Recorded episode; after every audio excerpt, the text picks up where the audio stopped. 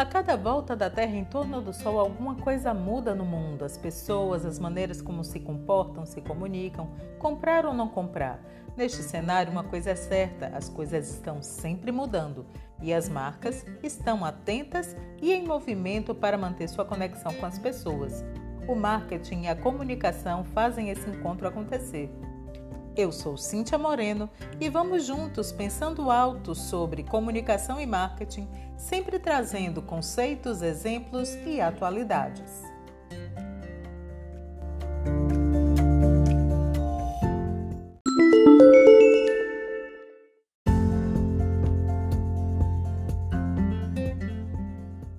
Pessoas são diferentes, têm desejos diferentes e também querem ser consideradas como únicas e ser atendidas.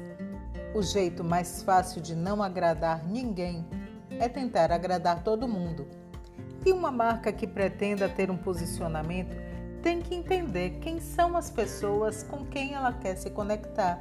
A partir disso, ela vai desenvolver expertise para lidar com as demandas, desejos e necessidades das pessoas. Subgrupos de clientes de um mercado são pessoas que têm características similares. Essas características vão ajudar a empresa a determinar produtos específicos para as pessoas com o preço médio que elas podem pagar. Vamos falar agora sobre cada caracterização dessa segmentação.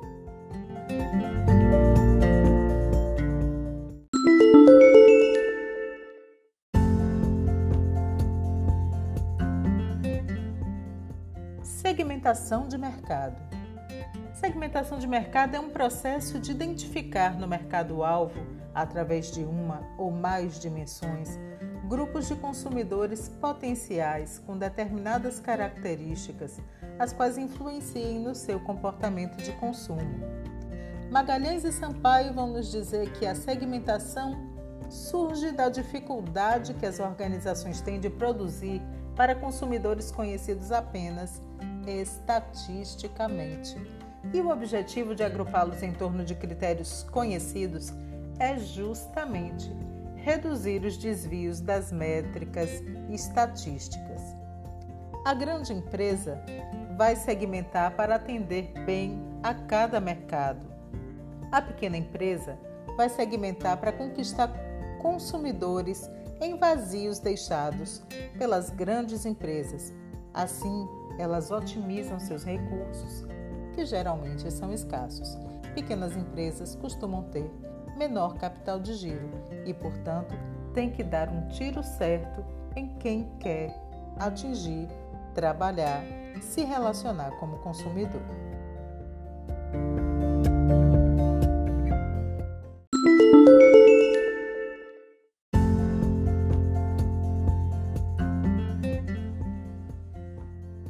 Segmentar?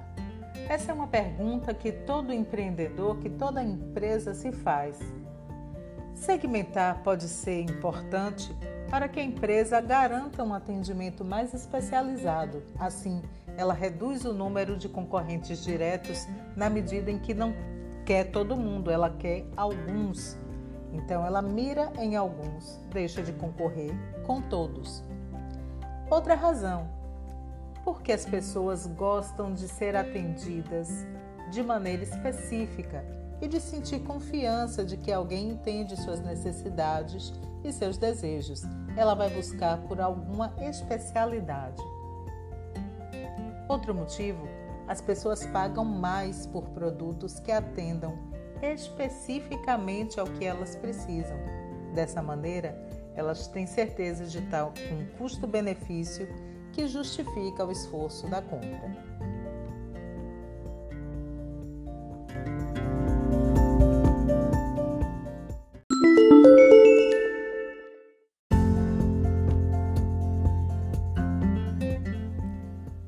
Novos segmentos podem surgir quando vários potenciais consumidores com a mesma preocupação buscam alternativas para solucionar ou mesmo para minimizar as suas preocupações.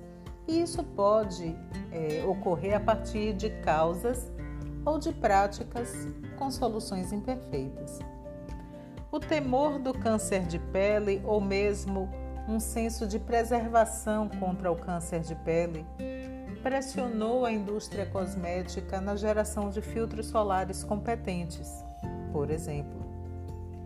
A necessidade de segurança fez com que muitos procurassem alternativas para carros, seja através de seguros específicos ou mesmo de carros blindados, o que acabou gerando um mercado específico.